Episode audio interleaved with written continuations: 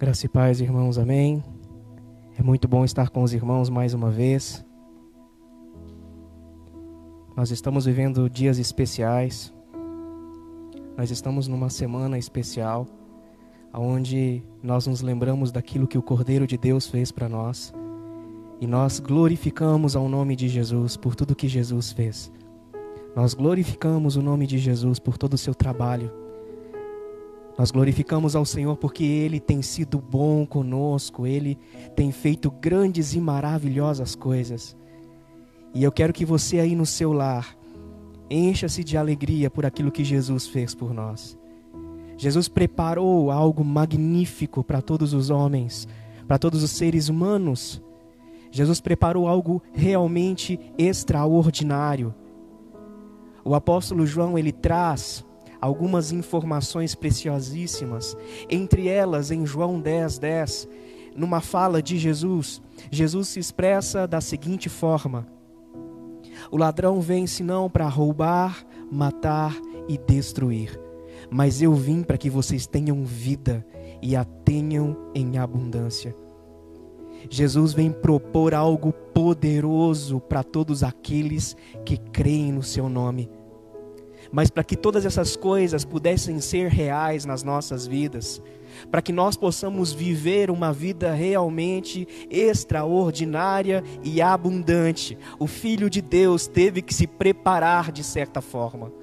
Ele teve que preparar o seu corpo, teve que preparar o seu espírito e as suas emoções, para que nós hoje no tempo da graça, fôssemos abraçados pela misericórdia e compaixão do Senhor. Sabe, o cenário da graça, o cenário para que a graça acontecesse, para que a graça desse à luz, estava sendo montado naqueles dias. No capítulo 26 de Mateus, que o pastor Wagner leu para nós, nós estamos vendo um cenário sendo montado nós estamos vendo a graça prestes a nascer na terra, prestes a abraçar os homens através de Jesus.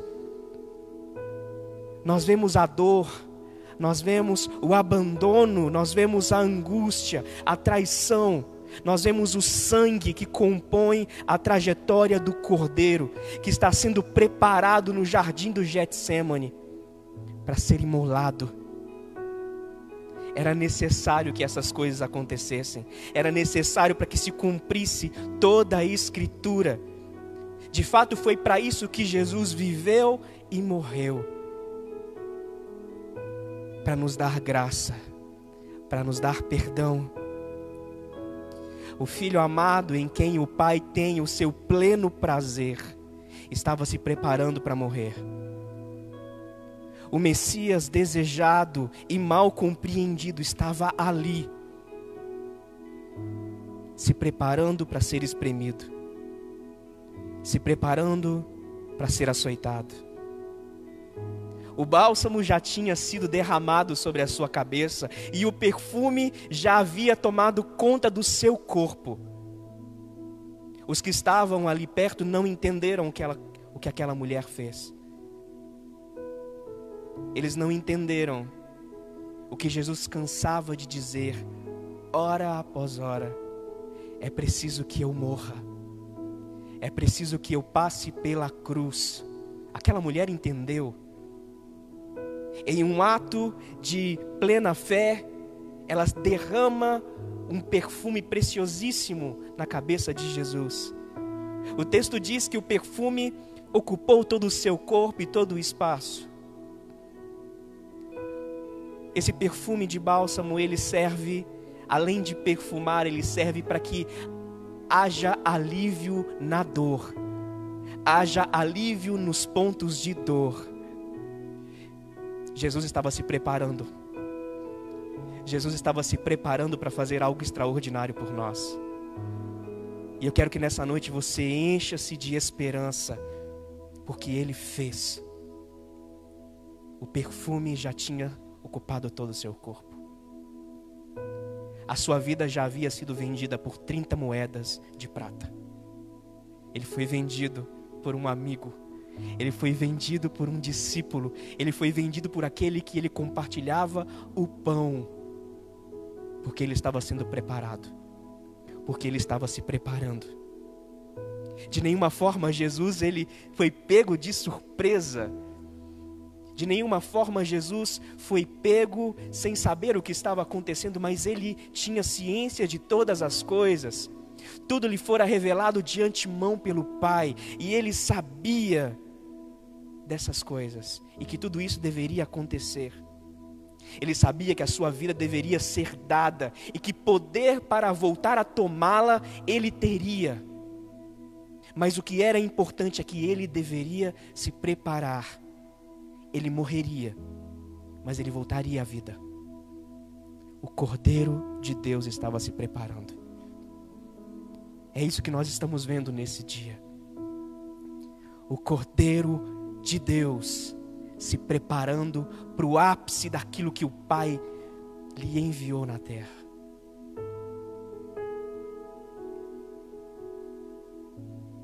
O bom pastor seria ferido, as ovelhas se dispersariam. Estava tudo acontecendo como deveria acontecer. A palavra estava se cumprindo, o momento estava chegando. A traição viria de todos os lados. A mesa já estava posta, os discípulos, os amigos comiam com ele. A intimidade era real, a comunhão era real, era tudo real.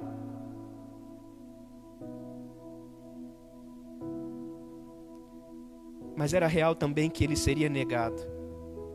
Era real também que ele seria tratado como desconhecido por aqueles a quem se assentava na mesa com ele. Tudo isso porque o cordeiro estava se preparando.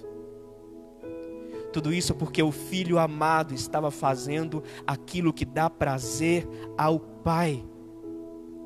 E terminado esse momento à mesa, e terminado o momento profético à mesa, onde ele partilha o pão, dizendo que ele está partilhando o seu corpo, partilhando o vinho, dizendo que é o seu próprio sangue. Eles louvam ao Senhor, eles adoram ao Senhor e se retiram para um lugar chamado Jardim do Getsemane. Ele foi acompanhado por três pessoas, por três discípulos: Pedro e os dois filhos de Zebedeu. Tudo isso porque o cordeiro estava se preparando. E quando ele chega no Getsemane, quando ele chega naquele lugar, ele entra num preparar profundo e vai diante de Deus e se retira para orar. E dentro da oração de Jesus, ele expõe o estado do seu espírito.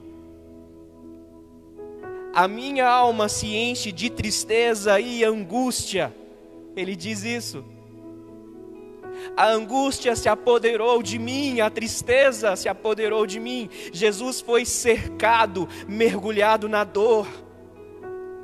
O estado atual de Jesus era de profunda e insuportável dor, porque ele mesmo diz aos seus discípulos: A minha alma está profundamente triste, tristeza que me leva até a morte. Jesus entrou num estado de dor e de sofrimento tão profundo enquanto ele se retirava para orar. Jesus ele expõe a sua alma, ele expõe o seu interior através da oração de tal forma que ela é revelada para nós nessa noite. Nessa noite nós conseguimos ver o coração do Cordeiro se preparando para o sacrifício. a minha alma está profundamente triste. A companhia daqueles discípulos era um conforto para Jesus. Sabe, era um alento para Jesus, tanto que Jesus diz: "Olha, fiquem comigo. Vigiem comigo. Fiquem aqui comigo."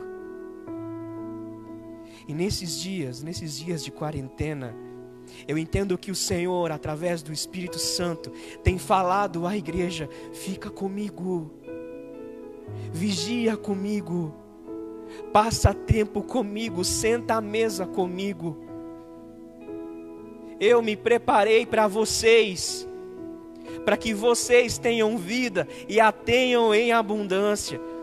Eu preparei o meu corpo para que vocês tenham vida nele. Eu preparei o meu sangue para que vocês tenham vida nele.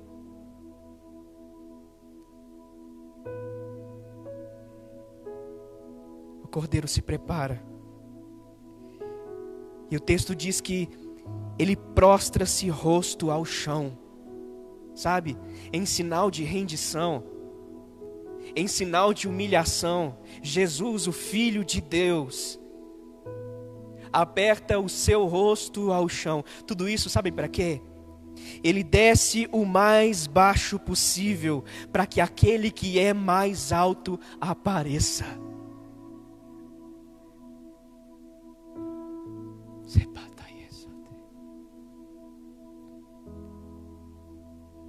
Jesus desce o mais baixo, para que o Pai apareça. A igreja está de quarentena porque o pai quer aparecer.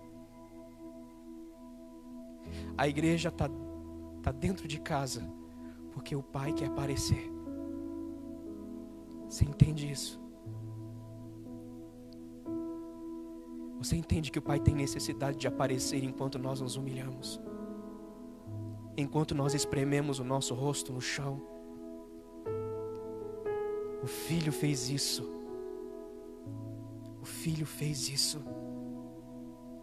Porque Jesus ele queria, ele desejava aquilo que o Pai quer. O maior desejo de Jesus é cumprir o desejo do Pai e não cumprir o seu próprio desejo. Porque por três vezes seguidas, em três momentos de oração, Jesus faz a mesma oração: Pai, afasta de mim esse cálice, todavia não seja feita a minha vontade, mas seja feita a sua. Pai, eu estou em angústia profunda, angústia até a morte. A minha alma sofre mas eu quero que o Senhor faça aquilo que te apraz. Eu quero que o Senhor faça aquilo que o Senhor deseja. A minha vontade deve ser tampada pela sua, Pai. Três vezes.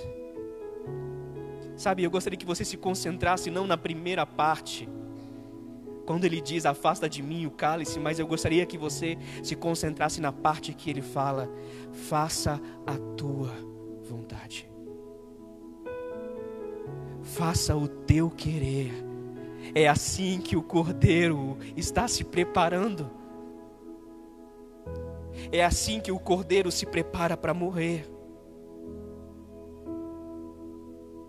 E a cada término de cada conversa, o pai fortalecia o filho, fortalecia as suas convicções e a certeza do papel que Jesus deveria cumprir. Irmãos, o filho estava sendo incentivado pelo pai a morrer. A cada momento de oração, Deus Pai incentivava Jesus a morrer, porque isso é o que ele veio fazer.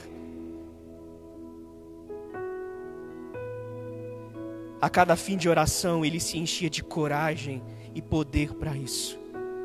E em contrapartida, nós percebemos a fraqueza daqueles três discípulos que estavam com Jesus. Em todas as vezes eles foram pegos dormindo. Lembrem-se que Jesus os convidou.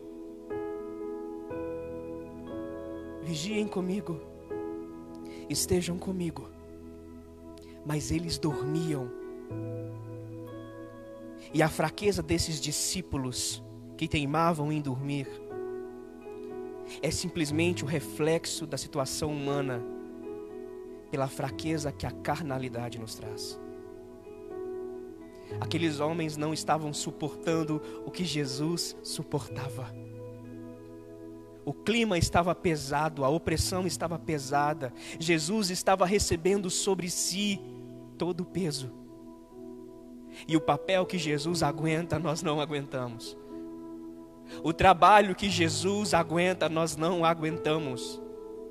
O esforço que o filho faz, nós não podemos fazer, porque ele é o cordeiro que tira o pecado do mundo. Se encha de esperança, se encha de temor, porque o cordeiro está sendo preparado.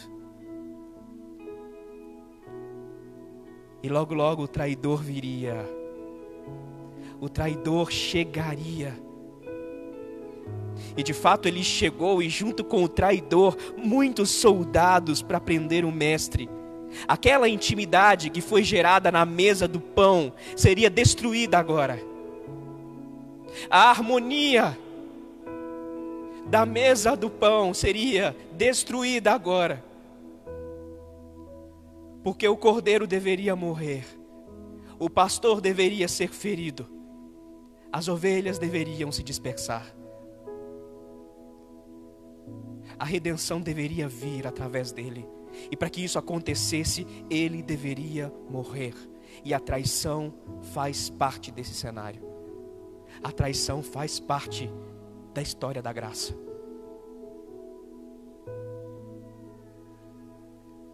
E quando Judas chega até Jesus, Jesus recebe Judas de uma forma tão diferente. Amigo, essa é a palavra. Amigo, amigo, o que você veio fazer, faça. Amigo. Algumas pessoas podem dizer: Poxa, Jesus foi sarcástico agora. Jesus foi falso agora. Não, não foi. Sabe, o coração de Jesus não foi endurecido e não pode ser endurecido pela traição.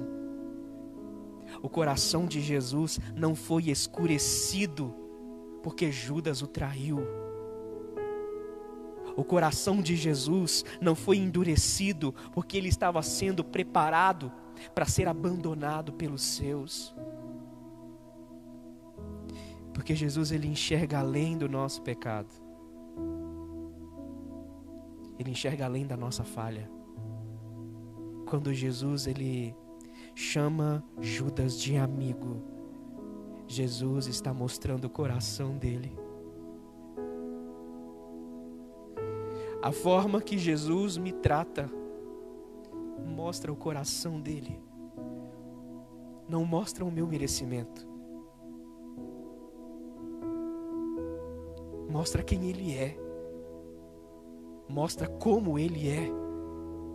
E Ele é bom, Ele é perfeito, Ele é santo. A sua pureza é inalterada. Judas lhe trai com um beijo. Com um beijo.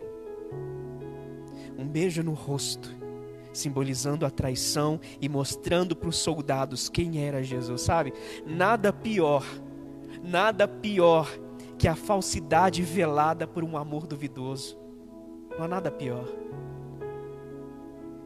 Mas o coração de Jesus permanecia o mesmo. Amigo. Porque o Cordeiro veio para tirar o pecado do mundo, não veio para ser afetado por ele. Eu consigo ver o coração do Mestre aqui. E enquanto o coração do Mestre é revelado, o coração dos discípulos também é revelado.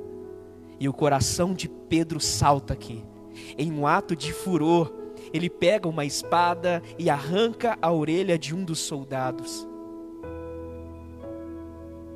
Você se lembra da passagem de Isaías 53 que diz que Jesus deveria vir como ovelha muda diante dos seus tosquiadores, que ele não abriria a boca para se defender, mas de forma quieta aceitaria o seu, pra, seu papel a qual ele se preparou. Então, nesse momento se cumpre isso.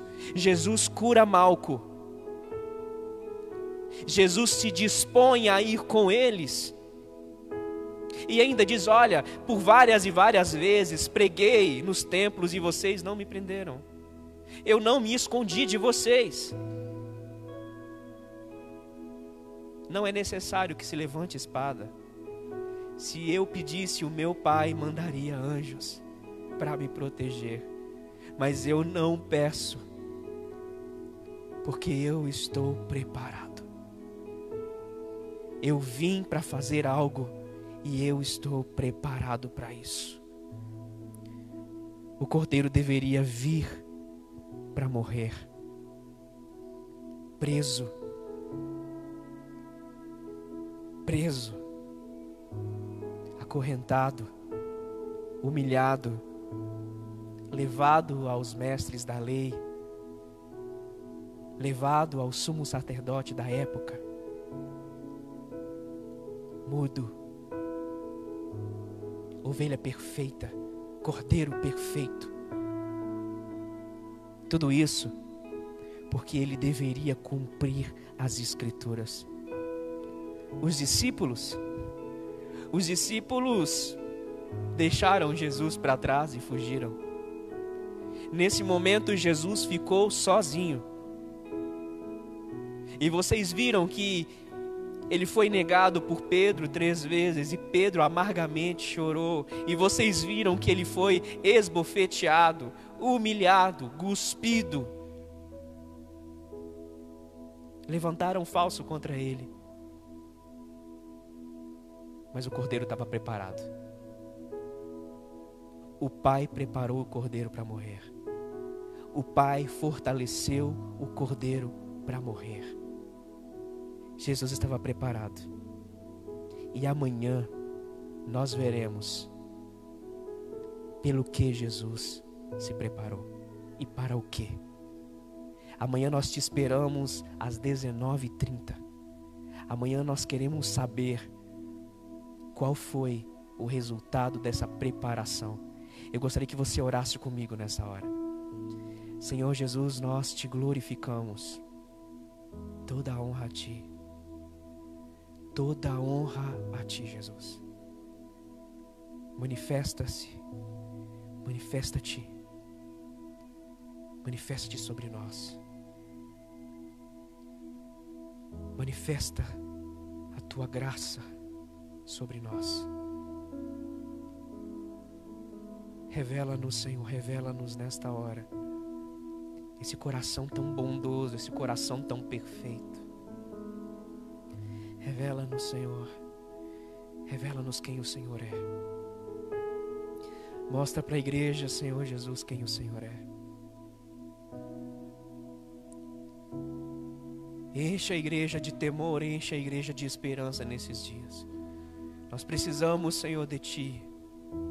Nós precisamos de Ti, Senhor. Enche a igreja de esperança. Fortalece a igreja, Senhor. Aqueles que nos ouvem nesta noite, aqueles que nos assistem nesta noite, que o poder que há no teu nome, que a graça abundante do Senhor, que o poder misericordioso trago pela sua morte e pela sua vida, levanta a igreja em esperança. E aqueles que ainda desconhecem e que não foram abraçados por aquilo que o Senhor se preparou para fazer. Que nessa noite cada coração venha ser lapidado, quebrantado, para que todos nós, todos aqueles que nos ouvem e que nos veem, deixe que o Cordeiro de Deus tire o nosso pecado. Nós te desejamos, Jesus e nós devolvemos a glória a Ti. O que o Senhor fez, ninguém mais podia fazer. Por isso, Senhor, que todo joelho se dobra. Por isso que toda língua confessará que o Senhor é Deus e que todo o poder está nas tuas mãos. Porque ninguém é capaz de fazer o que o Senhor fez. Toda honra a Jesus. Nós te glorificamos, Senhor. Amém. Deus abençoe a cada um de vocês. E amanhã nós nos encontramos aqui novamente. E eu creio em algo sobrenatural de Deus sobre as nossas vidas. Um abraço e um beijo santo em cada um de vocês. Se você puder compartilhar o máximo possível essa live, para que ela chegue ao maior número de pessoas, faça isso. Compartilhe essa palavra, compartilhe essa mensagem. Que nós possamos ver o Cristo Filho do Deus vivo, Cordeiro imortal, fazendo com que muitas vidas sejam transformadas. Amém? Deus abençoe.